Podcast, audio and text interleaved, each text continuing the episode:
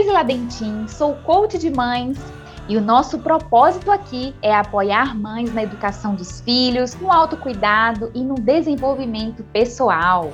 Olá! Sejam bem-vindas! Meu nome é Kaline Salim, sou psicóloga e assim como você, nós somos mães apaixonadas pelos desafios e alegrias dessa experiência divina e também amantes da vida e das possibilidades que ela traz.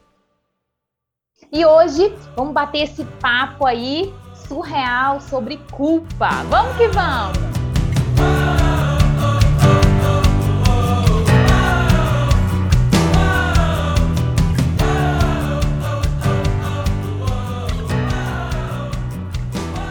Eu acho que esse é um, um dos temas assim mais perturbadores, né, na vida de uma mãe. E aí, a gente que atende no consultório, né? Eu acompanho famílias e eu questiono assim muitas vezes com as mães, né? O que o que te perturba mais? E a culpa sempre aparece nos atendimentos. E eu refletindo, né, sobre a culpa, eu, eu vejo que a culpa ela tem duas direções. A primeira direção é aquela culpa que vem das altas expectativas da mãe, ou seja, a mãe tem como referencial, né, um referencial de boa mãe, e esse referencial é construído pela sociedade, pela cultura que ela vive e pela criança que ela foi, pela mãe que ela teve.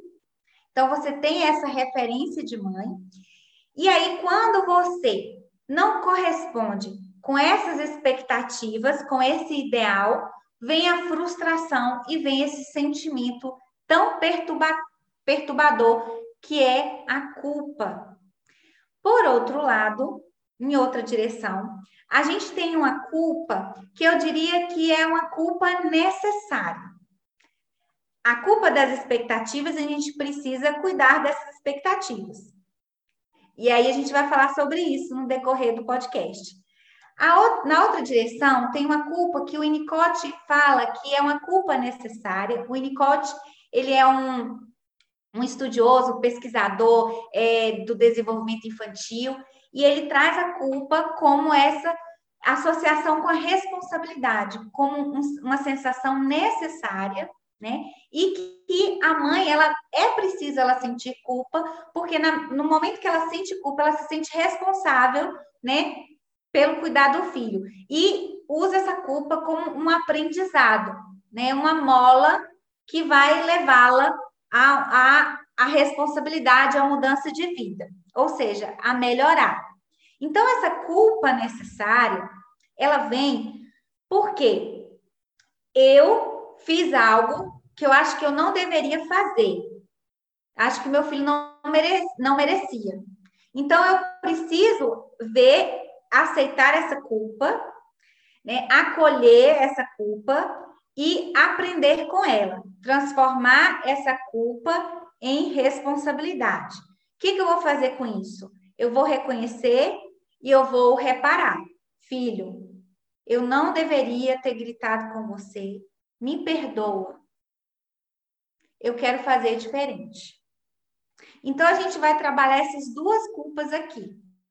Aquela culpa que é uma culpa feed do Instagram, que ela é inútil, ela é muito improdutiva, e aquela culpa que faz parte né, da maternidade e que eu tenho que aprender com ela. Porque imagine, minha gente, se a mãe não se sentisse culpada, e aí os filhos teriam mães altamente negligentes, né? Que não estava nem aí para os filhos, tá errando, tá errando e tá continuando errado. Né? Então a gente precisa olhar nessas duas direções. Essa culpa que você mencionou agora, que traz essa responsabilidade, esse senso de autorresponsabilidade e responsabilidade pelo outro, né? No caso dos filhos, com o cuidado dos filhos, com aquilo que acontece na vida dos filhos, né? É, é, é, é um tipo, é uma perspectiva que nos convida a desenvolver essa observação, essa autoobservação. Porque quando a gente se observa, a gente não se perde em meio a tantas vozes. E a gente tem a capacidade de discernir que culpa é essa? De onde vem essa culpa de agora? E eu estava me preparando aqui para esse podcast, para essa nossa discussão, e eu, fiquei, e eu fiquei pensando sobre isso. Da onde vem essa culpa de agora? Porque a culpa, a culpa, assim como outros sentimentos, né? O medo, a raiva, a frustração, são, são situações, são sensações, são sentimentos que sempre vão nos cercar porque faz parte da nossa humanidade, né? É, a raiva, por exemplo, a própria tristeza, a frustração, o medo, eles sempre vão existir, assim como essa tendência a se culpar por algo que aconteceu que você não gostaria que acontecesse, às vezes por algo que você cuidou tanto para não acontecer e aconteceu. E é, quando vier né, essa culpa de agora, porque pode ser que na, na, sua, na nossa, na nossa experiência, como eu falei aqui, muitas outras culpas virão. então, como lidar com essa culpa de agora? E um, uma das formas é justamente se observar, isso que você falou, Kanine, se observar.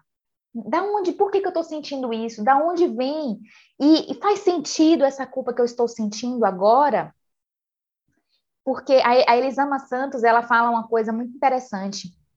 Ela diz ela explora muito essa questão das, das nossas limitações, porque a gente não gosta, né, de ouvir, a gente tem dificuldade de compreender, de refletir sobre as nossas limitações, porque a gente gosta desse discurso motivador o tempo todo, que diz que a gente é forte, que a gente é arretada, que a gente pode, que a gente consegue. A gente pode, a gente consegue, a gente é arretada, a gente é tudo isso. Mas também nós somos limitadas. Existem situações, contextos nos quais, sim, há limitações e a gente precisa enxergá-los para ter uma vida saudável, inclusive para lidar com essa culpa. Porque você imagina aí uma mãe que é solteira, ela precisa sozinha dar conta da, do sustento da casa, do cuidado da casa, do cuidado com o filho, da educação do filho, ela precisa trabalhar para manter a vida dela com a, com a vida dessa criança. Você imagina se essa mãe se culpa por ter que passar o dia fora trabalhando. Ela passa o dia fora trabalhando, a criança fica na escolinha, mas se ela não fizer isso, quem é que vai sustentá-los? Então, a gente precisa, é, é, quando a gente ob se observar e refletir sobre essa culpa de agora, né? Essa culpa de hoje, que talvez esteja rondando aí o seu coração, o nosso coração, peraí, faz sentido essa culpa? Ou ela faz parte de uma realidade que eu gostaria muito de viver, que talvez seja uma realidade ideal para aquilo que eu acredito, mas que eu não posso viver agora? Então, a gente precisa fazer, voltando a essa questão da limitação, do nosso olhar limitado, porque muitas vezes aquilo que a gente está enxergando a respeito de um determinado problema, de uma determinada situação, não é a realidade toda. E aí a gente se prende naquele pontinho ali do problema, né? A gente é, é, se compromete tanto, se perde em meio àquela dor, aquela culpa, e não tem capacidade de enxergar o todo, de olhar de uma maneira mais ampla e fazer essas reflexões, essas perguntas que a gente está fazendo aqui agora. Né? Eu lembro que teve um dia que o Pedro caiu da cama, é, da minha cama, inclusive, né? uma cama alta, e, mas eu tinha levado ele para a cama porque ele queria é, é, ficar comigo. Ele ainda era pequenininho. E, e aí Danilo tava, foi fazer alguma outra coisa e eu estava me, me, trocando e ele estava na cama. E quando eu me trocava, eu olhava, e quando eu me trocava, eu olhava, só que teve uma hora que ele caiu e eu não vi. E aí eu fiquei, eu fiquei, e foi uma queda muito feia, assim, rasgou o lábio dele, ele chorou muito, ele ficou com um, tão assustado que eu, lembro até hoje assim, a expressão dele no, quando ele chorou, quando ele caiu dessa cama. E eu poderia ter ficado muito culpada, né? Me sentindo uma mãe horrorosa, uma mãe descuidada. Mas assim, eu estava cuidando dele, mas são acidentes que acontecem. E eu só estou contando essa história simples, mas assim, podem existir, existir outras histórias muito complexas de acontecimentos muito danosos mas que você cuidou, você fez o que você pôde, você foi responsável. Mas a gente sabe que os nossos, a gente não está 24 horas por dia, a não ser que seja um nenenzinho de colo recém-nascido que você fica ali, né? Mas quando a criança vai crescendo, vai para a escola, quando ela começa a ter uma vida social é, mais intensa, ter amigos, podem acontecer coisas que você, por mais que você tenha ensinado, por mais que você tenha cuidado, podem acontecer coisas que causem danos, causem frustrações para você, para o seu filho, mas aí a gente precisa se lembrar dessa realidade. Olha, eu cuido, eu sou responsável, mas eu não estou 24 horas, eu não sou onipresente, eu não sou onipotente, eu não tenho essa capacidade. Então a gente precisa, de novo, é olhar a limitação. Né? O Pedro, estou falando desse exemplo da escola, porque o Pedro está indo para a escola e é, ele, ele, por conta da pandemia, ainda é uma experiência nova para ele, para a gente como família. E tem hora que eu falo assim, ai Deus, guarda a vida do Pedro nas brincadeiras, né? Quando ele for ao banheiro, as coisas que ele for fazer lá na escola, guarda a vida dele, livra ele de violência. Mas assim, por mais cuidado que eu tenha, eu sei que podem acontecer coisas que não, eu não gostaria que acontecessem com ele. E aí eu, eu preciso me lembrar, né, dessa minha, é, das minhas limitações enquanto mãe e que todas nós temos. Então é importante você, quando vier essa culpa, sentir, sentir essa culpa, fazer esse, esse movimento, né, de reflexão. Peraí, peraí, da onde está vindo isso? Por que eu estou sentindo? qual é a minha responsabilidade? Eu estou sendo tô respondendo a minha responsabilidade como mãe aqui, ou eu estou sendo omissa? E aí se fazendo essas perguntas para ajudar a sair desse, desse peso, né? Dessa prisão que a culpa muitas vezes nos, nos, nos deixa presas, né? A culpa muitas vezes é essa prisão que, que é, deixa a nossa vida pesada e cheia de dor. É verdade. Tem uma frase da Elisama que ela fala assim: nós somos falta, não controle. E é verdade, por quê? A gente nasce uma mãe, nasce uma culpa, porque nós nos sentimos responsáveis por tudo que acontece com os nossos filhos. Você trouxe aí é, o conceito da responsividade, que é você atender prontamente às necessidades do seu filho, de você ser amparo, de você ser suporte, e, e, e nós vamos fazer isso, né, evitando os traumas nos nossos filhos, né, fazendo de tudo para que eles, eles tenham oportunidade de desenvolver o equilíbrio, a empatia, a percepção, o domínio próprio, é, é, é a resiliência. A gente vai ofertar para ele todo esse amparo, todo esse cuidado. Eu digo que ser mãe, ser pai, é como aquela estaca de madeira que a gente coloca na planta. Né? E a gente vai colocar na planta para ela firmar. Mas vai chegar um momento né, que a gente vai precisar tirar essa estaca porque ela já está firme. Ela não vai é, é, é, é ir, ir para um lado e para o outro. Ela já vai seguir né, o caminho dela para o alto.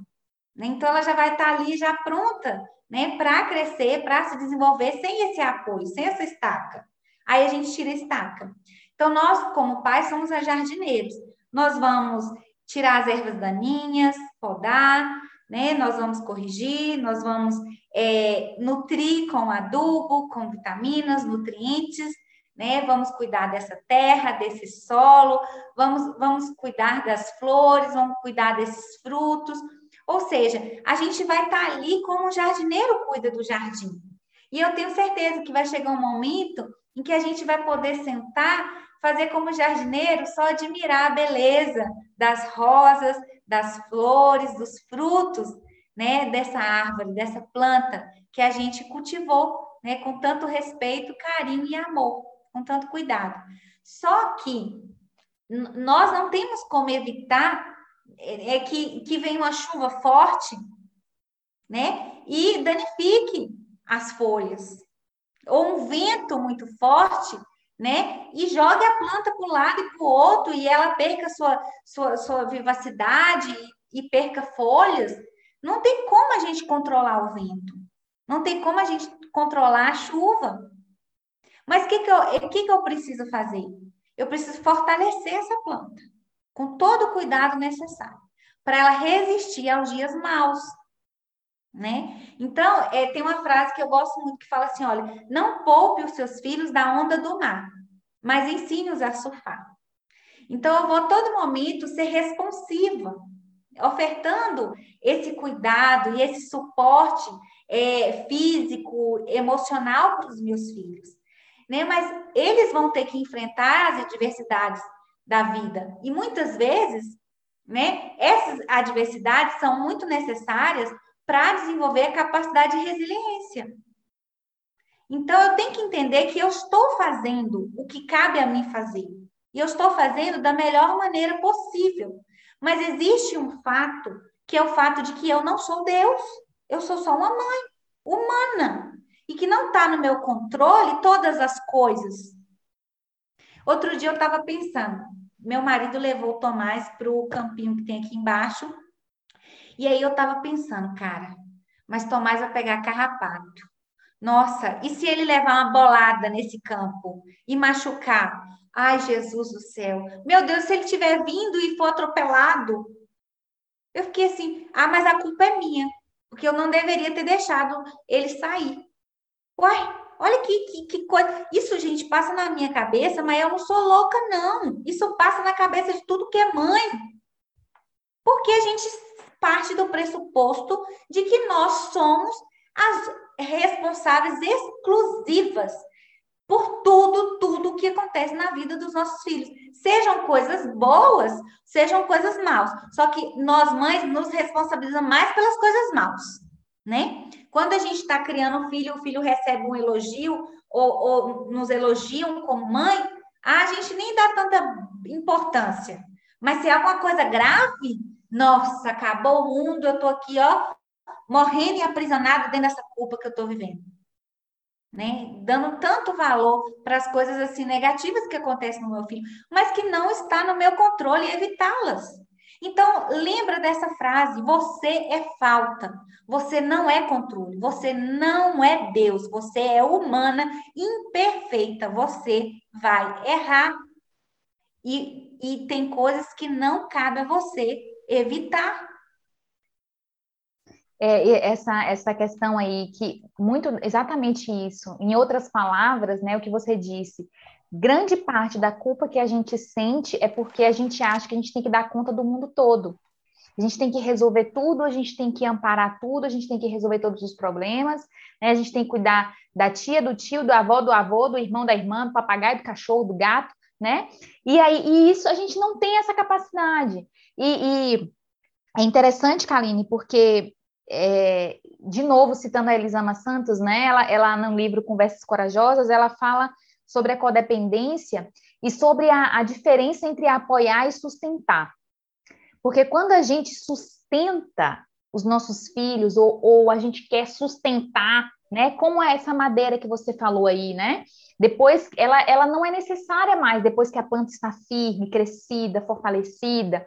Só que às vezes, depois que a, a, a, depois não, às vezes a criança vai crescendo, ou existem adultos que vivem ao nosso redor que a gente não quer, a gente acha que o amor ele sustenta, né, no sentido de segurar assim, ó, de fazer tudo pela pessoa.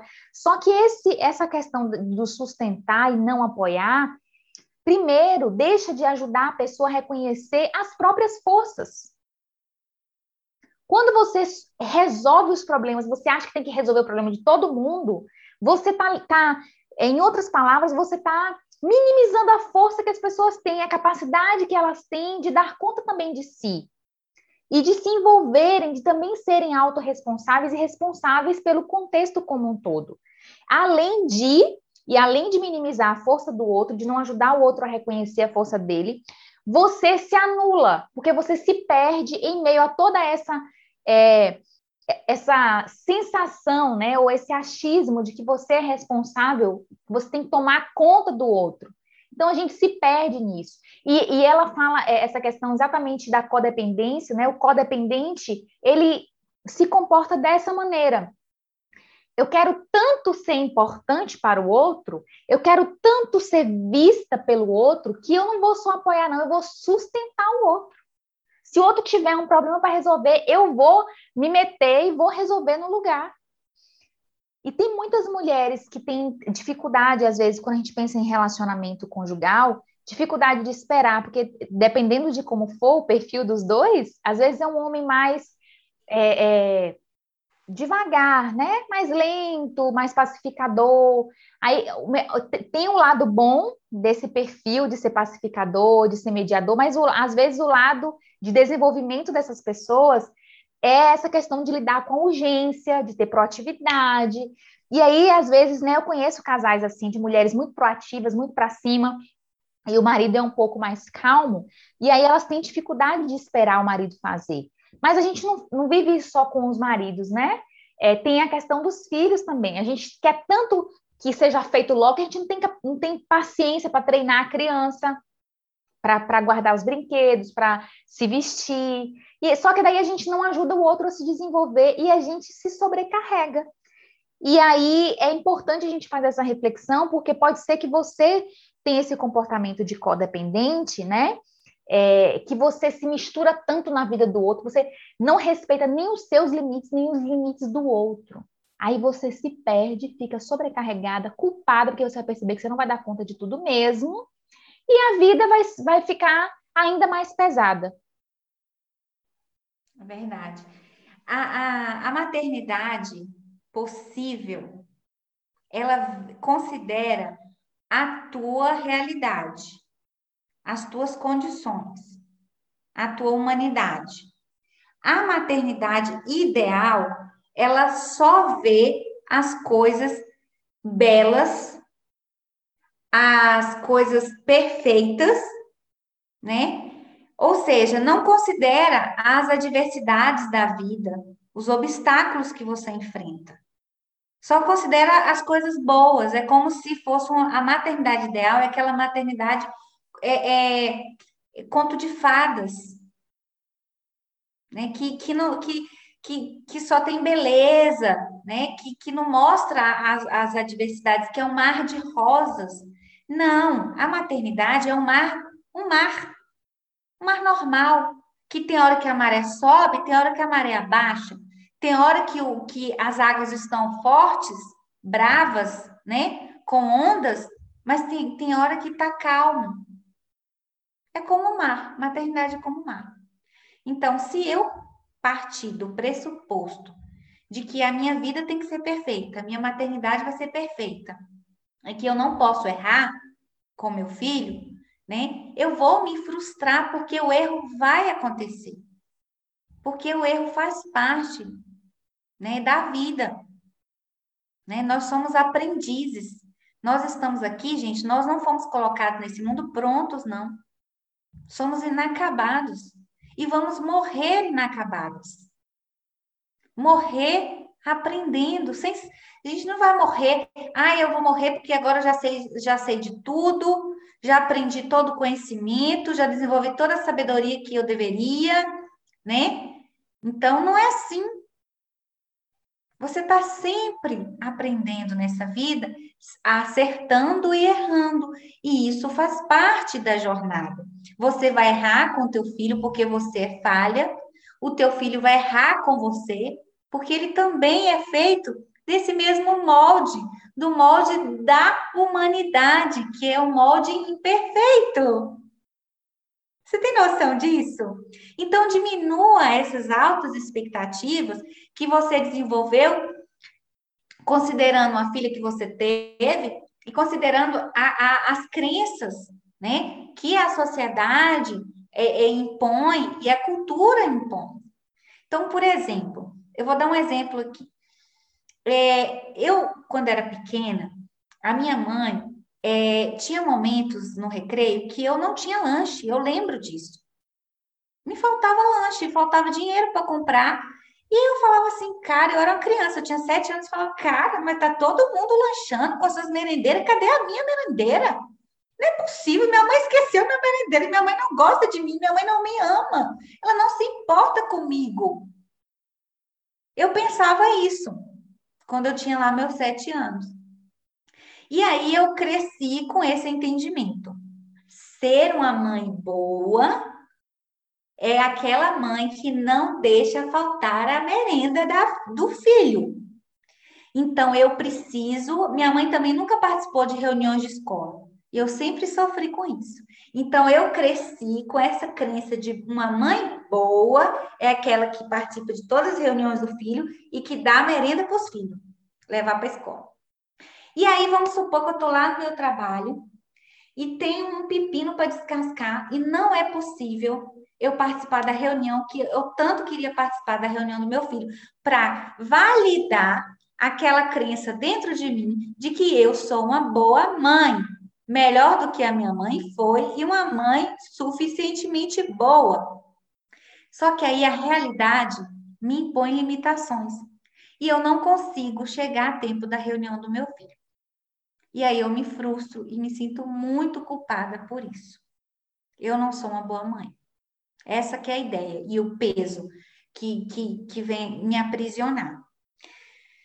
Mas espera aí, quando a gente vai para aquele movimento, para aquela direção da culpa que o Winnicott traz, que é uma culpa necessária, que vai fazer com que você aprenda e melhore, eu penso e falo: é, não deu para eu participar dessa reunião. Eu vou lá conversar com meu filho. Filho, me perdoa. Mamãe queria muito ter participado da sua reunião mas mamãe teve um problema no trabalho. Não, não deu tempo da mamãe chegar, né, e conversar com a professora e participar dessa reunião. Me perdoa. Eu sei que é triste para você, eu também estou triste com isso, mas eu quero te dizer uma coisa. Isso não diminui nada o amor e a importância que você tem na minha vida. Eu te amo. Né? Você é importante e as suas coisas são importantes para mim. Eu, eu, eu, eu é, é, ressignifiquei essa culpa.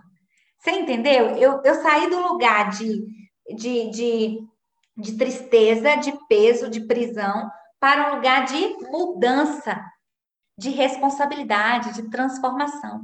Então, eu reconheci o meu erro, eu reparei diante do meu filho, isso é um ato de coragem, de amor, de compaixão com ele e também com você.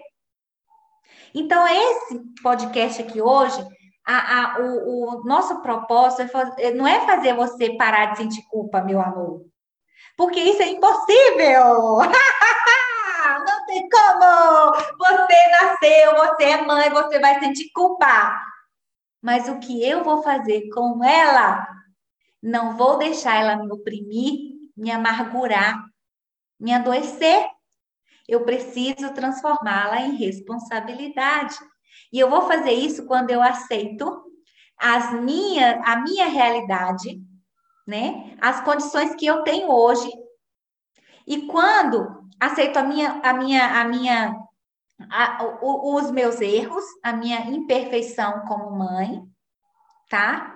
E quando eu olho e falo assim, eu estou aqui aprendendo. E eu quero usar isso não como peso, mas como algo, uma mola, né, que vai me levar para o alto, que vai me levar para frente, uma mola propulsora que vai me levar para o crescimento, para que eu chegue lá na frente e não erre novamente. Ou seja, para o aprendizado. E existem várias formas de resolver problemas iguais. Isso você falou, você falou da parte de tomar responsabilidade, de conversar com o filho, e também é, é, uma mãe responsável, por exemplo, né, que observa essa sua, a importância de participar das reuniões escolares, de saber o que está acontecendo com o filho, não somente conversa com o filho, mas também vai na escola na hora que dá. Liga, se não for possível ir, é, ir pessoalmente, para saber o que está acontecendo, quais foram os assuntos que foram tratados, e de que forma que você pode participar daquilo que está sendo discutido e resolvido. Então, assim, é, é, é, isso mesmo, existem outras formas da gente lidar com as questões, né? E aí a gente precisa ter, só que a gente precisa ter essa disposição do coração de começar a se observar e de começar a, a, a, se, a refletir sobre o porquê, da onde vem, o que, que eu posso fazer com.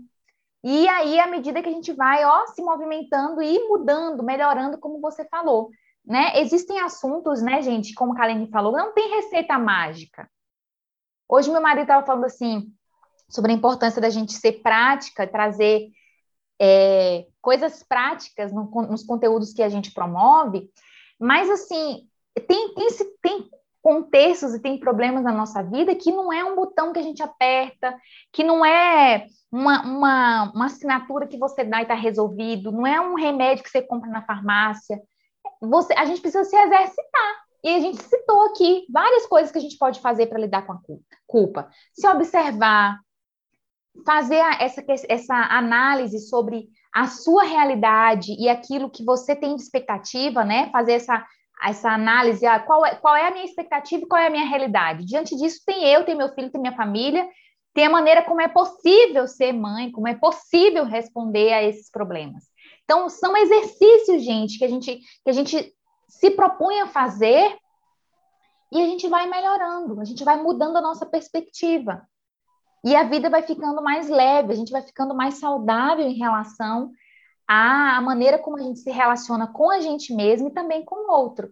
Então, assim, não, é, não tem receita mágica, né? A gente precisa se exercitar.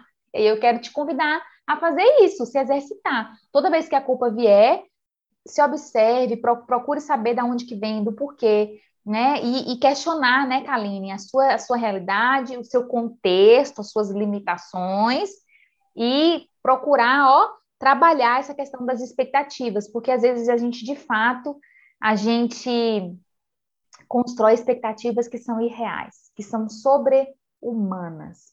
Ou a gente quer responder de qualquer jeito a essas expectativas, mas aí o custo disso é altíssimo. E você precisa se perguntar se você está disposta a pagar esses custos. Primeiro que tem algumas que são impossíveis mesmo de corresponder algumas expectativas, né? São impossíveis de corresponder. E outras, elas podem, podem até ser que você queira e que você esteja disposta a corresponder, mas você precisa avaliar quais são os custos disso. E também uma coisa muito interessante aqui que a gente precisa colocar nessa conversa é da onde que vem essas expectativas, esses discursos de perfeição, se são seus ou se são externos, se são de pessoas que você conhece, pessoas da sua família, expectativas que você carregou com você por conta da sua experiência enquanto filha. É exemplo disso que Karen falou sobre a questão da merenda, sobre as reuniões escolares, porque a gente, às vezes, a gente pega uma fala do outro para a gente. Né? Teve um dia que eu ouvi, ah, muito interessante esse exemplo que me veio aqui na cabeça. Eu não, Pedro ama bolo. Então, sempre eu faço bolo em casa. Quem não gosta, né? É, é.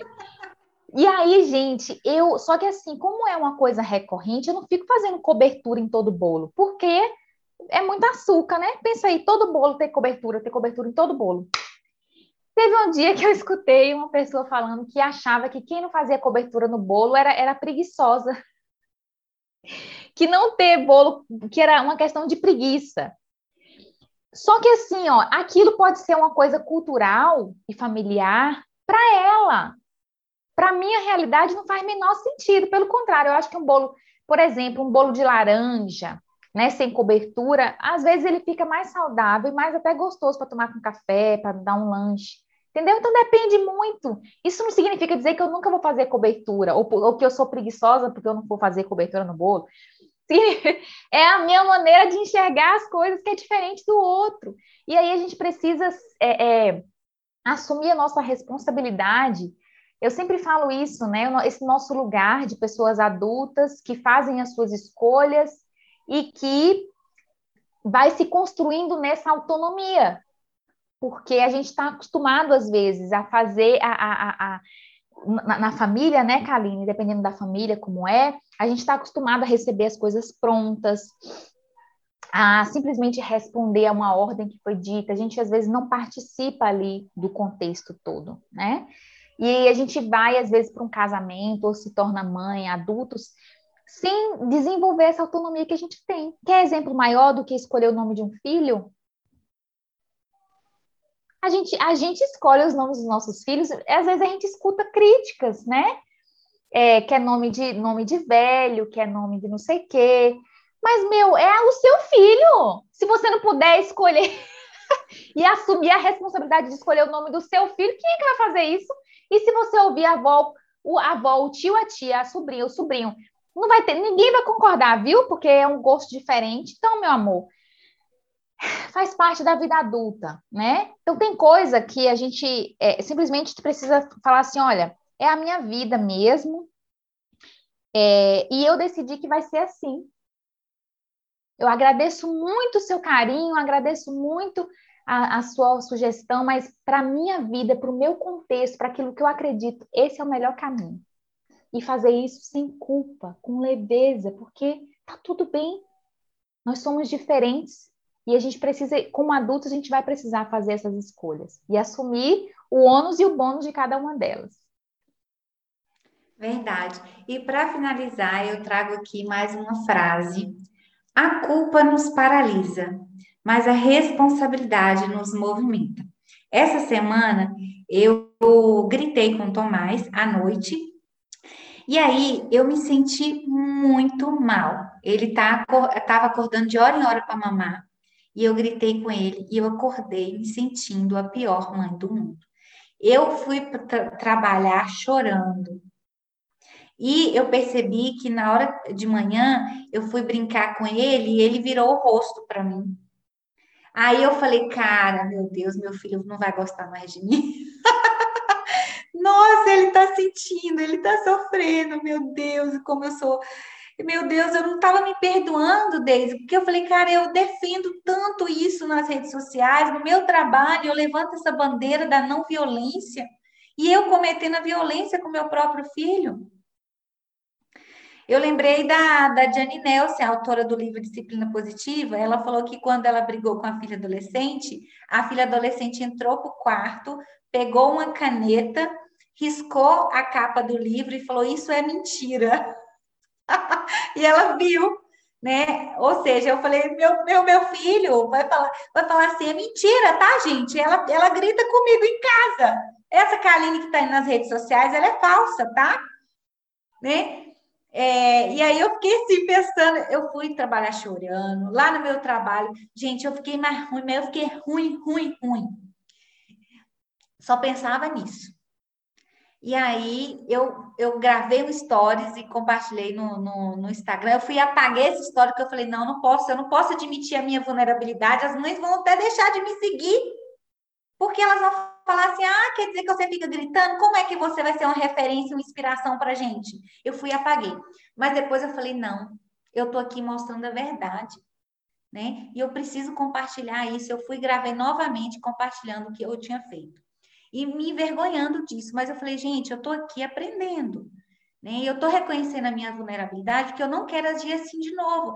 Mas isso é o que acontece. Né? E aí uma mãe foi e me mandou uma mensagem, um áudio no privado e falando assim, Kaline, aconteceu a mesma coisa comigo essa noite. E eu tô me sentindo tão mal. Sabe o que, que eu fiz?